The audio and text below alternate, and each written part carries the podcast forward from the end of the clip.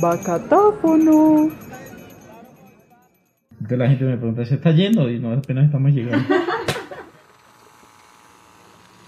Cuando las lluvias no eran tan torrenciales y la ciudad volvía a su frenetismo de siempre, pero con tapabocas, emprendimos esta ruta entre tiendas por Bogotá, que nos llevaría sin esperarlo a dos localidades un tanto opuestas, Chapinero y Fontibón, donde se encontraron a la distancia las historias de dos peluqueros, mientras en las calles de Bogotá voces de protesta se levantaban en una masiva manifestación de la minga indígena, y las opiniones de los ciudadanos de a pie se dividían entre la indiferencia y el desacuerdo.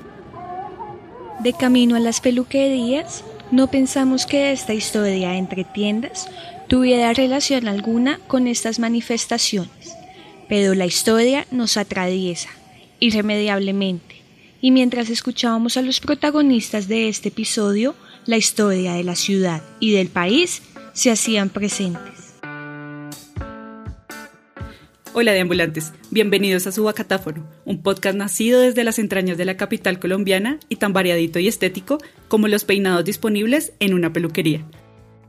Mi nombre es Vanessa Bellojín, una de las voces detrás de este proyecto, y junto a Sara Gómez y Héctor Vargas les traemos desde los barrios de la capital hasta sus oídos viajeros, por fin, la segunda temporada de Bacatáfono, donde conoceremos a los tenderos y tenderas más diversos de todo Bogotá y las historias detrás de su oficio.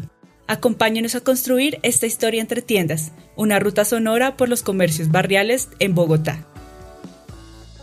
Antes de comenzar con este episodio, les queremos contar algo que nos tiene muy felices, y es que esta temporada es posible gracias a la beca de proyectos museográficos para vivir juntos del Instituto Distrital de Patrimonio Cultural y DPC, el Museo de Bogotá y el Programa Distrital de Estímulos 2020 en el que fuimos ganadores con la propuesta de la segunda temporada de Bacatáfono Historia entre tiendas. Les agradecemos a ellos por esta oportunidad de seguir creciendo y contando las historias de nuestra ciudad y a ustedes por acompañarnos a explorar las calles de Bogotá con la curiosidad bien puesta. Hoy les traemos, desde una elegante peluquería en Chapinero y un familiar salón de belleza en Fontibón hasta sus oídos curiosos, el episodio con más estilo de esta temporada, con las historias de dos peluqueros y sus salones que son el fruto de una vida de trabajo en lo que más aman.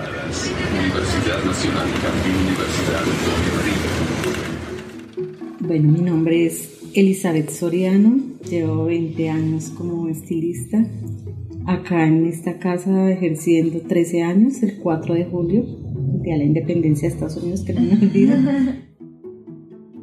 Pues yo siempre he sido he sido independiente. Siempre lo tuve desde pequeñita en mente que tenía que ser independiente para estar con mis hijos.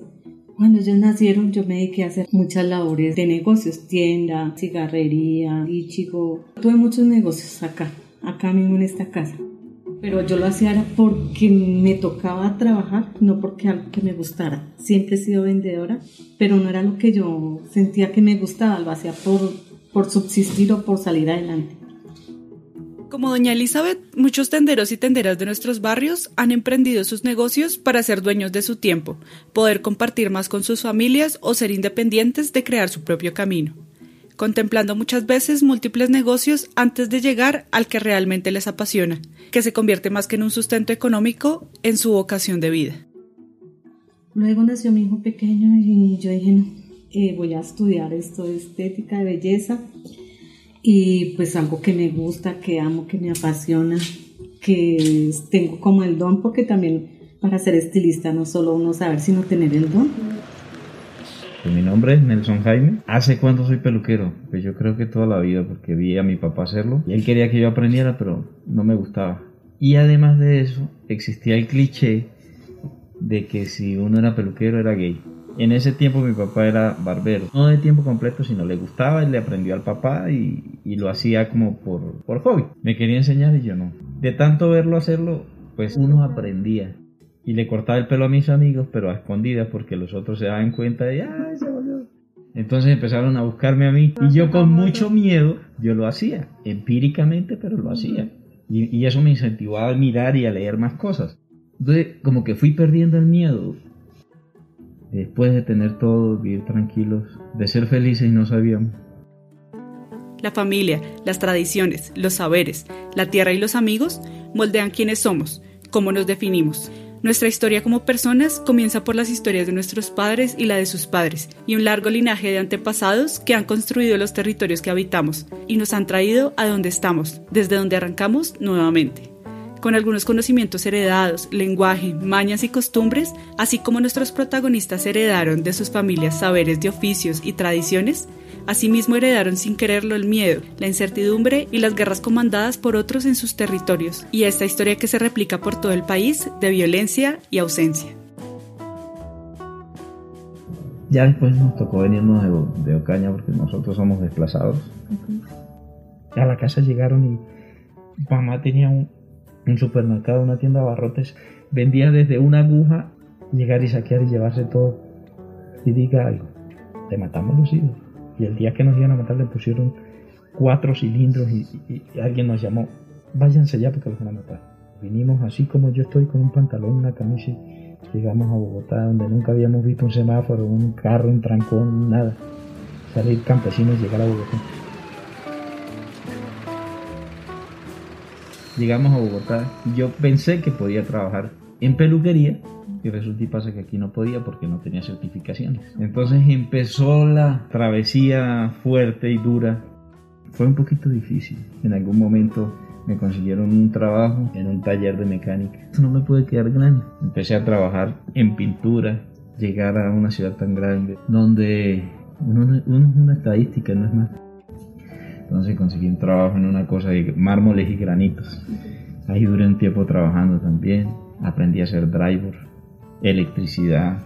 Pero todo era enfocado a conseguir las certificaciones, a estudiar para poder hacer lo que a mí me gusta, que es la peluquería. Eso me, me incentivaba más y fue muy bonito la historia de Don Nelson y su familia al llegar a Bogotá y enfrentarse con este territorio inmenso, en el que cada persona, como él sentía, vivía en su mundo sin importarle la situación del otro, hacía más complejo el tránsito obligatorio a su nueva vida.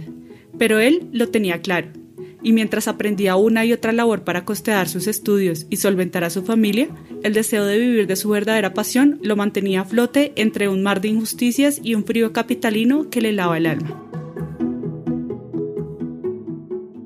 La historia de doña Elizabeth floreció desde semilla, en tierras bogotanas, cuando su familia se estableció en Fontibón y construyeron la que es aún hoy la casa familiar, donde ha tenido sus negocios y logró fundar su amada peluquería, luego de varios intentos.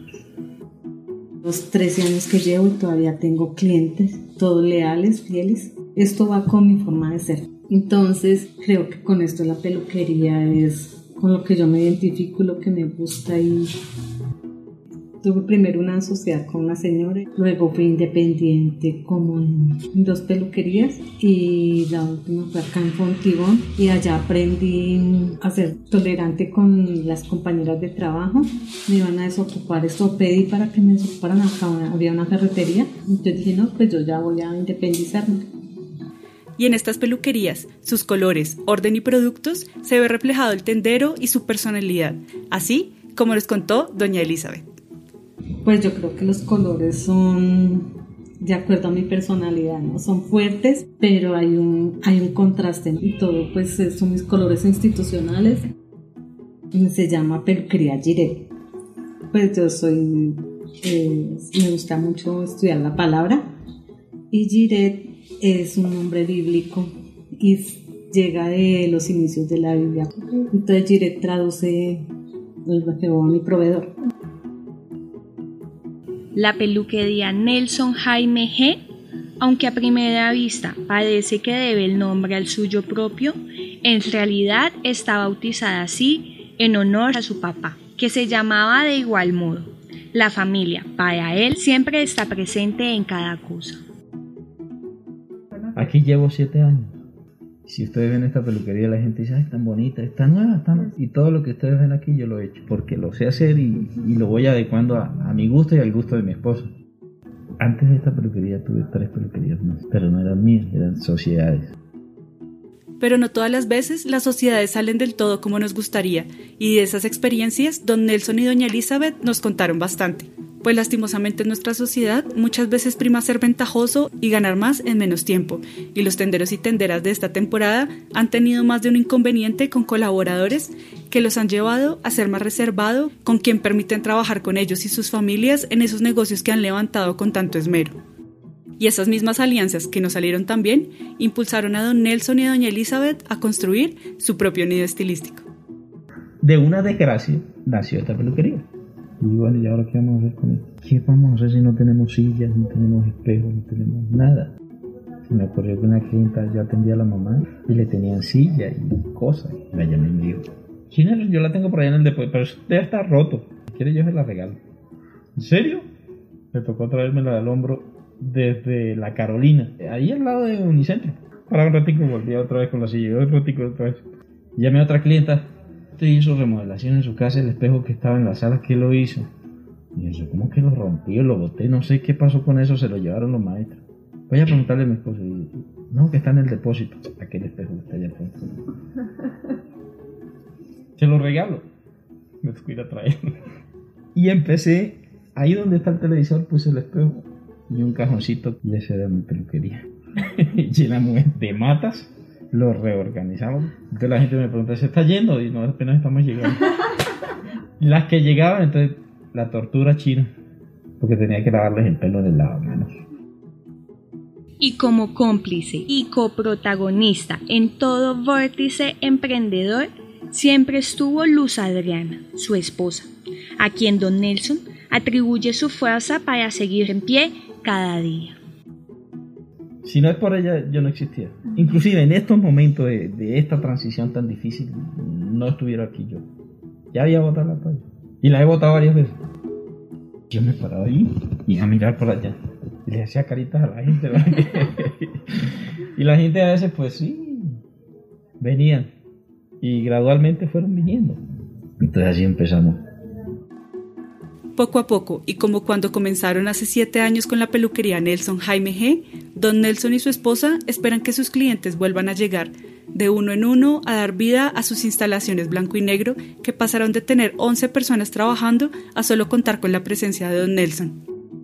Este sector fue uno de los últimos en abrir, pero con las medidas sanitarias listas, esperan que dejemos de trasquilarnos en casa y mejor dejemos nuestras cabezas en manos de profesionales. Pero antes de continuar, y si les está gustando este tercer capítulo de la segunda temporada de Bacatáfono, Historia entre tiendas, los invitamos a visitar la página web eldeambulante.co slash bacatáfono, donde podrán encontrar más episodios, procesos de creación y material adicional del proyecto que sabemos les va a encantar. También los invitamos a que nos dejen sus preguntas, sugerencias e incluso saludos a los tenderos de hoy por nuestras redes de ambulantes Instagram, arroba bacatáfono y arroba el ambulante y le compartan este episodio hasta su peluquero de confianza. Y sin más cortes, sigamos desbastando estas historias mientras reconocemos el valor de su labor. Pues ser estilista es una labor de servicios. Yo lo miro desde el aspecto más profundo e interior de las personas, porque yo pienso que las personas como se ven, se sienten. Además uno tiene que ser psicólogo, escuchar las personas, ser prudente, o sea, tiene que uno tener un buen manejo de su forma de ser, de su personalidad. Es muy edificante. Otra cosa que yo creo que uno estilista debe tener es respetar al cliente, ¿sí? Consentirlo y yo pienso que la moda es sentirse bien. Este oficio es un diálogo entre el cliente y su estilista, en el que se median gustos, estilos, modas y hasta caprichos, pues para muchas personas un cambio de imagen repercute en un cambio de actitud, en un nuevo inicio, en el F5 de la vida, que los más fans de la tecnología seguro entenderán bien. Porque cuántos de nosotros durante la cuarentena, por cambiar un poco la apasionante rutina, sacamos unas tijeras y nos cortamos el cabello un poco más de lo recomendado, tranquilizándonos con la frase, ah, pero igual el cabello siempre crece, pero en los adentros, evitando el espejo para no recordar la trasquilada del aburrimiento. Para resolver esas pasadas de tijera están nuestros estilistas listas. Lo importante es saber corregir, porque hay personas de pronto que dañan y no saben cómo arreglar un color, un corte. Si ahorita en la pandemia mucha gente en la casa le dio por ser estilista y acá me llegaban los señores, las señoras que mire que es, bueno, vamos a arreglar. Llegó un muchacho ay vecina, ay, por favor, por Dios, ayúdenme, es que mire, mire cómo mi esposa me trasquiló. y yo, ay no, ay por favor, se lo suplico, ayúdenme. Bueno, me insistió tanto. Entonces, sí lo peluqué, pero ese muchacho se volvió muy excelente cliente con él y la esposa.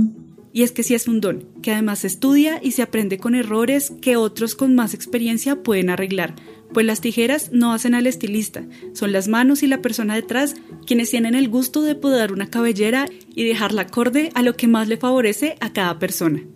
Por eso, aunque había heredado conocimientos de su padre, don Nelson decidió seguir estudiando con ganas de llegar a otras tierras a practicar su labor, que según le habían contado era una buena opción.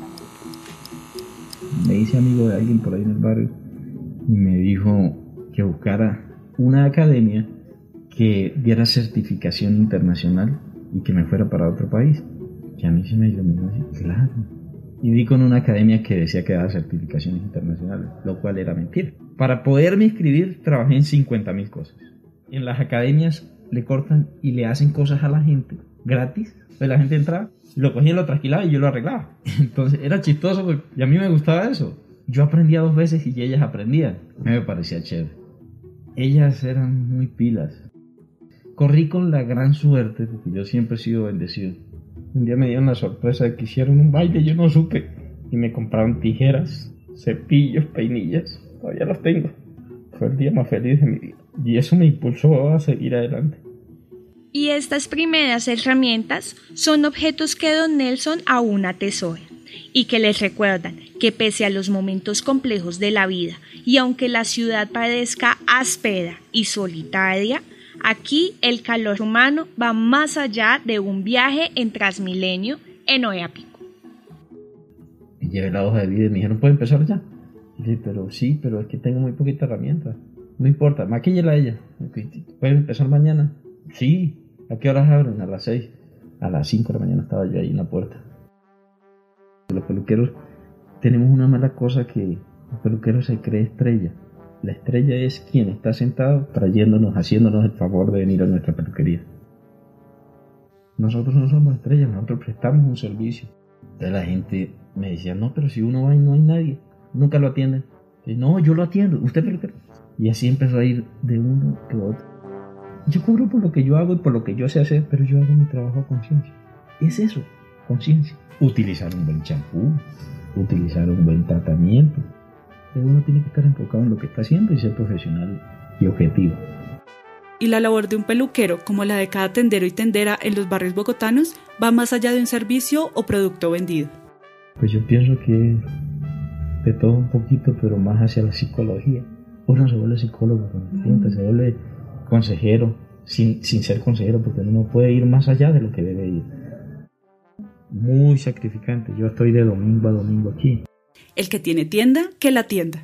Esa es otra de esas frases que perpetúan la corriente del trabajo sobre la gente y deshumanizan a las personas detrás de cada tienda, que abierta un domingo o lunes festivo sacrifican días de descanso, reuniones familiares o vacaciones de fin de año por mantener una clientela que resulta muchas veces demandante y poco empática.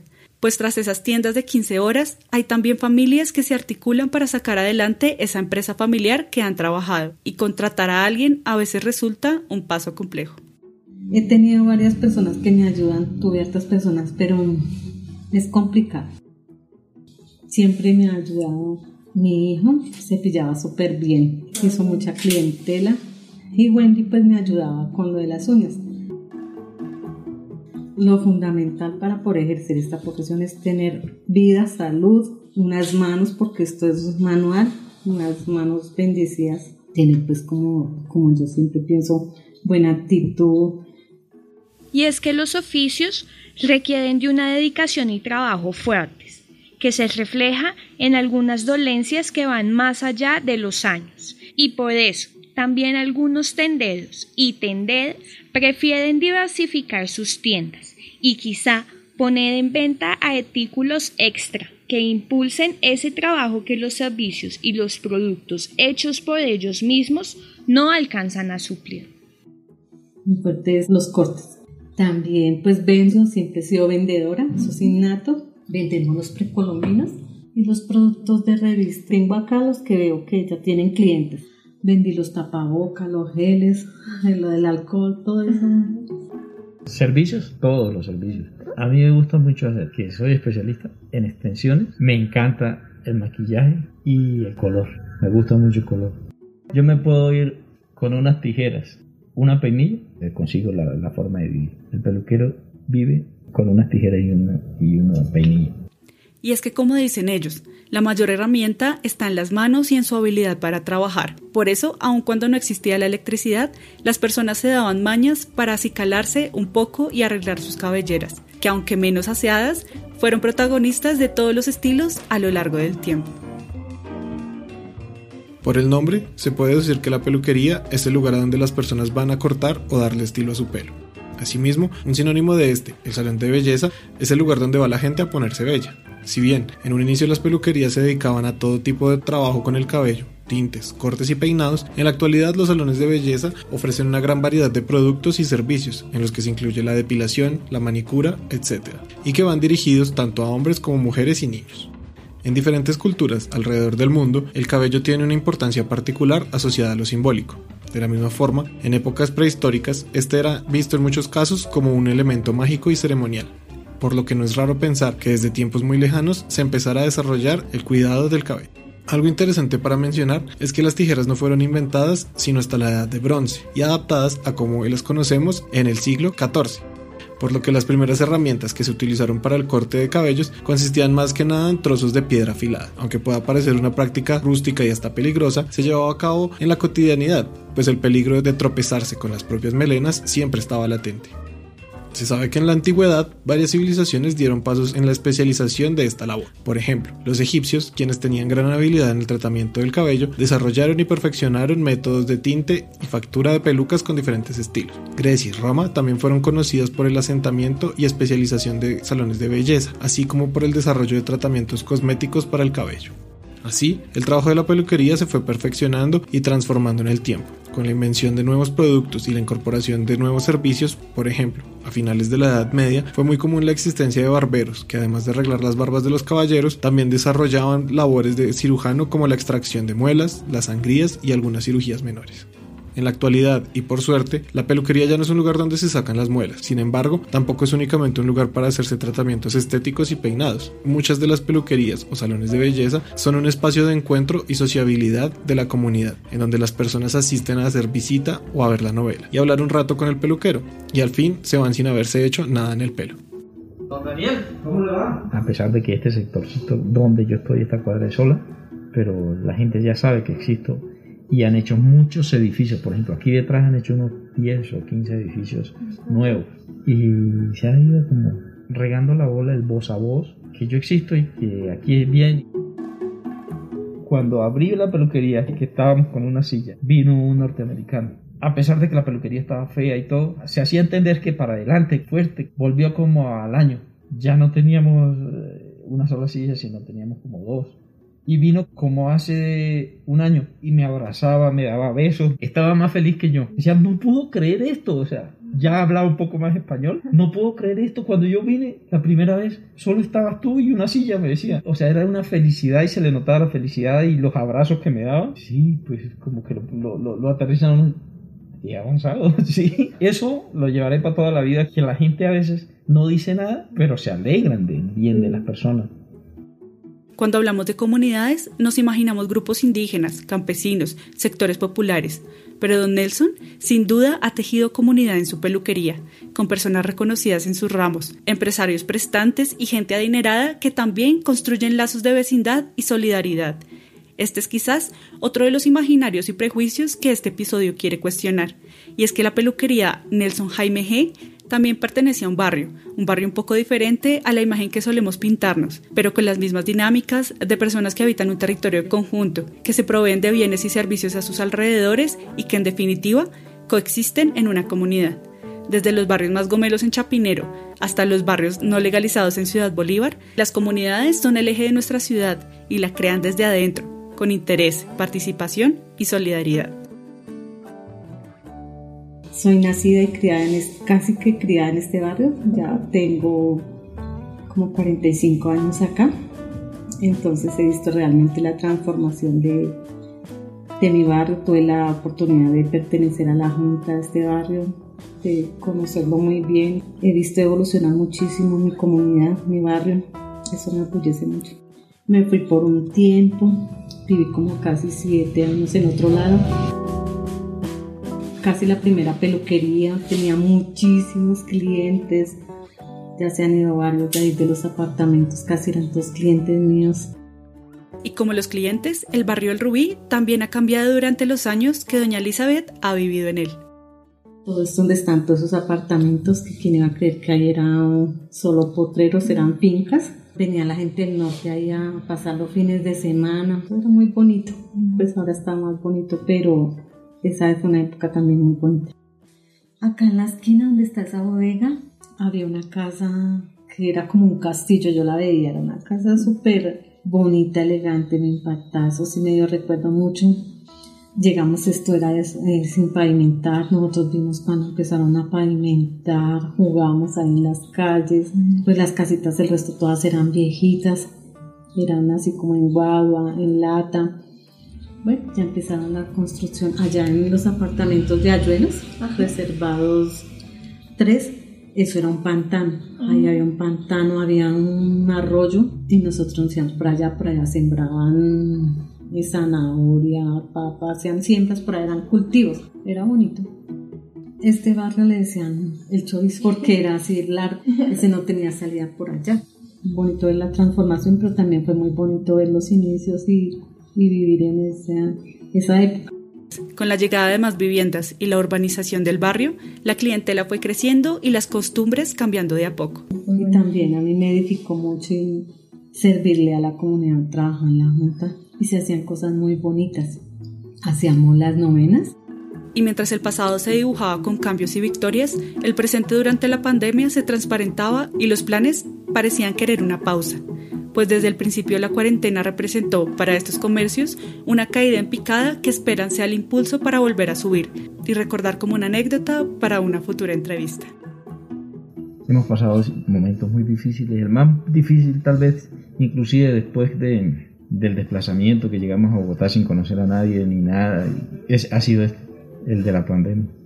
Todo esto me enseñó que, y estar allá encerrado con los niños, que la familia es más importante porque yo no había sacado a los niños a un parque, ayer los llevé. Que la plata no es para amasarla, sino para ayudar a personas. Y tengo algunos clientes que, sin yo pedirles ayuda, me dicen, tomen, yo sé que usted es de los invisibles. Yo no conocía el término. ¿Cómo así de los invisibles? Que la gente cree que usted tiene plata y no tiene ni mierda. me dijo así. y gracias a ella pude resistir todo ese tiempo encerrado. Somos nosotros, no la plata, no los virus, quienes podemos tender una mano a quienes conocemos, pues quizás aunque las apariencias digan otra cosa, necesitan de una palabra, compañía o un plato de comida, que será una nueva razón para seguir luchando. Aquí éramos 11 personas, imagínate. Y ahora estoy yo y momentáneamente hay una niña. Yo abría a las 6 de la mañana, tenía trabajo todo el día. Ahorita atiendo a una persona, se puede pasar el día sin hacer más nada. No hay ningún auxilio. Yo hablo con los compañeros de 15 o 20 compañeros que tenían peluquería, solo existo yo. Somos también responsables de los dirigentes que ponemos al frente, previendo días mejores en los que la razón de la nación sean las personas y su bienestar, y se dejen de relatar cifras inconmensurables para dar resultados, aun cuando en las calles los números en los bolsillos cuenten otra historia. Yo sí le diría al gobierno, por favor, por favor, miren los pequeños empresarios. Ahí está la economía, porque una cosa empuja a la otra. Es una necesidad prioritaria. En esta situación duramos tres meses encerrados sin, sin nadie y pues la provisión de Dios nunca nos hizo falta. Pues fue duro porque es, siempre trabajaba independiente, la peluquería la abro de domingo a domingo, nunca había tenido un tiempo de receso tan largo y pues bajó mucho el, el trabajo presencial. Bueno, también porque no acostumbra a trabajar casi todo por turno, entonces uno maneja mejor su tiempo. Hacer cosas muy buenas también. El que no aprendió nada con esto, pues es, es porque no tiene neuronas.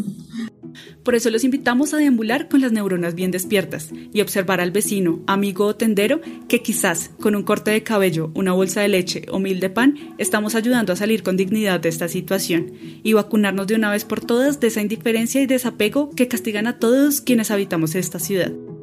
Volvamos a crear comunidad. Los invitamos también a visitar los tenderos de este episodio. Ellos estarán felices de recibirlos con más historias en su espacio. O si prefieren esperar, pueden conocerlos un poquito más desde sus casas, viendo la página web de este proyecto, eldeambulante.co slash bacatáfono, y recorrer este barrio virtual que estamos construyendo entre todos. Recuerden que este espacio es posible gracias al Instituto Distrital de Patrimonio Cultural, IDPC, el Museo de Bogotá y al Programa Distrital de Estímulos 2020, donde fuimos ganadores junto a otros nueve proyectos increíbles de la beca Proyectos Museográficos para Vivir Juntos. Y listo. Aquí termina este tercer pregonazo del bacatáfono Historia entre tiendas. Gracias a doña Elizabeth y su hija Wendy por querer compartir su historia y la de su peluquería Giret en el barrio El Rubí de Pontibón. Gracias también a don Nelson, quien nos abrió las puertas de su peluquería Nelson Jaime G desinteresadamente, con quien compartimos una emotiva charla. Y a Juliana por postularlo a él y a su historia para que sea conocido por más personas, desdibujando los límites del barrio Chico en Chapinero. El equipo de la segunda temporada de Bacatáfono somos Sara Lucía Gómez, nuestra historiadora y mediadora, Héctor Vargas, nuestro antropólogo e investigador, y yo, Vanessa Bellojín, la coordinadora y realizadora audiovisual. Desde el proyecto El Deambulante, un saludo tenderil para todos y esperamos escucharnos ya prontito en nuestro próximo episodio, donde visitaremos Kennedy y Suba para conocer a los tenderos de las tiendas tiendas en estas localidades. Los dejamos con algunos tropezones en el Bacatáfono. y la labor de un peruquero. Ay, Bonnie. Voy yo. Uh, somos también responsables. Ah, no, eso lo dice Sara. Bacatáfono.